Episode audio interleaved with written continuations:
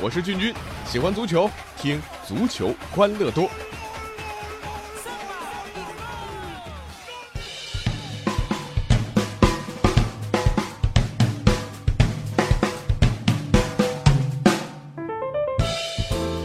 好，欢迎来到我们今天的足球欢乐多，我是俊君。呃，这年头啊，什么最流行啊？我觉得至少跨界它算一个。你看啊，呃，综艺当中小品有跨界喜剧王啊，唱歌呢叫跨界歌王，呃，正应了那句名言啊，说不想当裁缝的厨师不是好司机。呃，当然最近体育圈也有不少这个跨界风啊，有体育圈互相跨界的，那比如说上海上港的前任主教练博阿斯就暂别足球圈玩起了赛车。呃，而这两天呢，拜仁慕尼黑的前锋莱万多夫斯基也说了啊，如果职业生涯结束之后，他也想去玩赛车。呃，看来呢都是哎老司机啊。那刚刚说到就是体育圈内的跨啊，还有直接跨出去啊，跨出体育圈的啊，当老板的，比如上海上港的前外援吉安，就经营了一家航空公司，最近呢还获得了运营执照啊，真的是人不露相啊。呃，这个从 CCTV 五串台到了 CCTV 二。只不过俊君觉得这航空公司开起来呢，这名字也是有很大关系的。这吉安吉安，吉祥又平安。你说这航空公司最重要的不就是这个吗？这国内啊有个吉祥航空啊，呃，当年一直都以为是孙吉、孙祥这俩兄弟开的航空公司啊。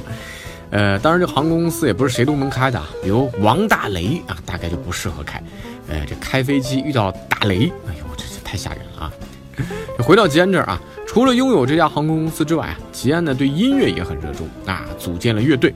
另外呢，他还投资了进口的食品公司，什么拳击推广、水利、交通、房地产、矿业，还还有学学学生宿舍他都投。要跨界到这个地步啊，我真的想问吉安兄弟啊，你还有时间踢球吗？啊？当然，这些创业的钱是不是有相当一部分那是上港给的吧？啊？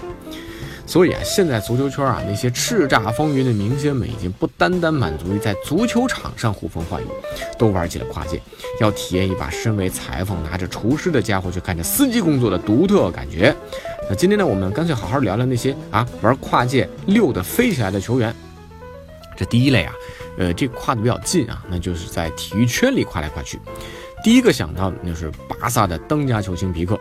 去年呢，因为一度落选国家队啊，闲得无聊的皮克呢，报名参加了一个扑克锦标赛，一共有六十三个人报名了这个比赛，其中呢，呃，当然有皮克这样的德州扑克的爱好者，呃，当然也有职业选手。最终呢，他拿到了第三名的好成绩，得到了四万零九百五十欧元的奖金，而第一名和第二名都是职业选手，啊，都有在欧洲巡回赛夺冠的记录，所以这按照日薪来算啊，皮克打扑克比踢球赚得多啊。再来聊聊另一个啊，伟大的后卫球员利扎拉祖，呃，曾经以法国国家队主力身份夺得世界杯和欧洲杯冠军的利扎拉祖呢，退役之后呢，选择转行巴西柔术。那在从事这个项目一年半之后啊，在二零零九年的欧洲锦标赛中，四十岁的他一举夺得了三十到四十岁组别的蓝带七十六公斤级的冠军啊，让马赛曲在柔术赛场上也奏响了，厉害啊！那接下来呢？这个是前曼联、现埃弗顿的前锋鲁尼，呃，虽说家有卢小胖，福气又安康啊，但经常挂着憨厚笑容的鲁尼呢，也有彪悍的一面。这提到足坛搏击俱乐部的金牌成员啊，这个应该是非卢小胖莫属了啊。曾经啊，二零一五年，鲁尼呢看了一场 WWE 美国职业摔跤比赛的时候啊，在数千名观众面前掌掴了拳王巴雷特，原因呢是巴雷特对鲁尼大喷垃圾话挑衅。这个鲁尼啊，小时候曾经受过职业的拳击训练，鲁尼这一巴掌把他打倒啊，呃，所以这鲁尼的拳击技术那是极其精湛的。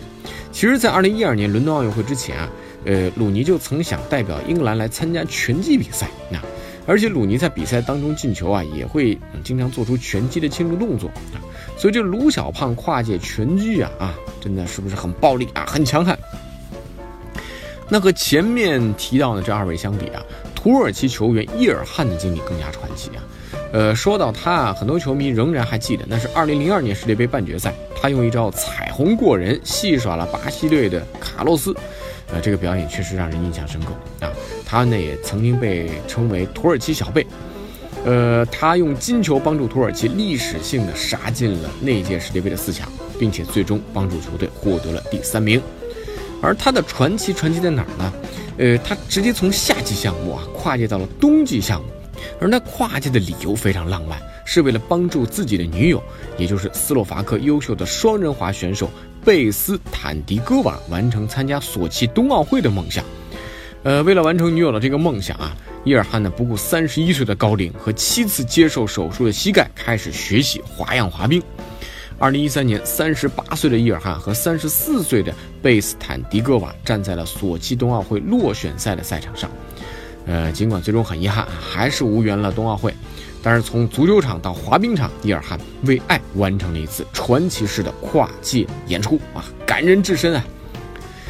呃，当然这些都是行业内的跨界啊，这第二种呢，就已经是跨到行业外了啊。都说这隔行如隔山。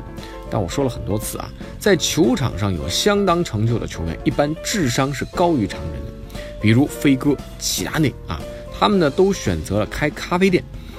早在1998年，为了配合法国世界杯的进行，飞哥呢就特意在阿尔加夫开了一家小咖啡馆。这家根据飞哥在皇马穿的七号球衣命名的咖啡馆，外表呢不是很起眼，但是这个飞哥啊，这真的是名号太响了。呃，很多球迷在这里聚集，这家咖啡馆也成为了葡萄牙著名的旅游景点啊。呃，这个也蛮有意思。那齐达内呢，也选择了经营这个风险不太大的咖啡馆，凭借自己的名气啊，咖啡馆生意一直不错。他已经把最初的一家咖啡馆发展成了连锁店经营。另外呢，进军珠宝业的球星西多夫也让人称道。自从2003年正式入股米兰珠宝店之后呢，一年后他成功和珠宝业界的泰斗鲁迪一起筹办了系列珠宝展示会，吸金多多啊。这以上这些呢，基本都是从商啊，还有一些球员不为名不为利，为的是不忘初心。比如拜仁的中后卫啊，博阿滕，球场之下他就是一说唱达人。二零一五年啊，他呢加入了美国说唱巨星 J.Z. 旗下的经纪公司，成为了嗯这个公司啊第一位签约的欧洲足球运动员。当然，他可能出唱片还得再等等啊。但是马塔的诗集我们可以先看起来了。早在效力巴伦西亚的时候，二十一岁的马塔就曾经参加过类似于哦哦诗歌朗诵会这样的活动啊。社会各界的有名人士，那呃都会聚集在一起吟诗作对啊。二零一六年的早些时候呢，马塔也在一期访谈节目当中提到过自己对于诗歌的热爱啊。这马塔叔叔的绿荫之路充满了诗意啊。你说这个 Bob Dylan 呢，都可以凭借摇滚乐夺得诺贝尔文学奖啊。那么马塔叔叔跨界文学界是不是啊，也是会有所成就的呢？啊，这说到诺贝尔文学奖啊。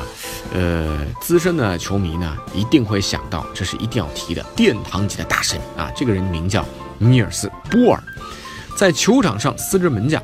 一九九二年啊，波尔因为在原子结构和原子辐射研究方面的突出贡献，获得了诺贝尔物理学奖。所以这个波尔这个事儿，学过物理的朋友都知道，对不对？就是这么一位诺贝尔奖的获得者啊，还有另外一个身份，足球运动员。很小的时候呢，他就和弟弟一起训练，参加职业足球比赛。十八岁进入哥本哈根大学，成为了当时足球俱乐部的明星守门员。呃，可是他经常一边守门一边思考数学或者物理问题啊。那走出校门之后呢，他成为了丹麦劲旅 AB 队的主力门将。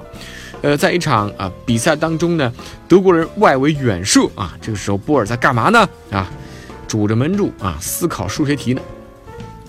这足球界呢一直都说这个波尔曾经入选过丹麦国家队啊，不过后来证实呢这不对啊，是个乌龙。波尔呢虽然当时是丹麦 AB 队的主力，但是没有入选过丹麦国家队。入选国家队的是他的弟弟，叫哈拉德·波尔，他还随队赢得了1908年伦敦奥运会的银牌。值得一提的是啊，哈拉德也是一个著名科学家。好吧，啊这样的两位跨界达人居然生在一个家啊，我很想知道他们的父母是怎么生出他们的。好了，说到这里呢，哎哟哟，check out 煎饼果子来一套跨界，我也会很潮，足球欢乐多，说的真热闹啊！欢迎关注微信公众号啊！大家 好，差不多了，还可以微博搜索足球欢乐多 FM，足球欢乐多的 QQ 群是幺七七幺六四零零零啊！我是君君，我们下期再见吧。